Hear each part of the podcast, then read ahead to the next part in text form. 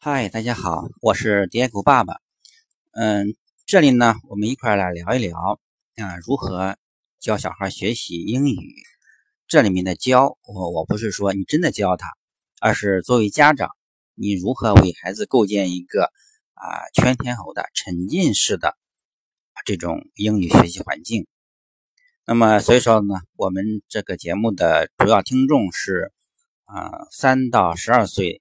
孩子的家长啊，如果你有心来培养孩子的这种英语学习能力，当然了，呃，成人朋友啊，或者是更小一点的孩子的家长，也可以听一听，那么为将来孩子的这种学习啊，预备一些知识。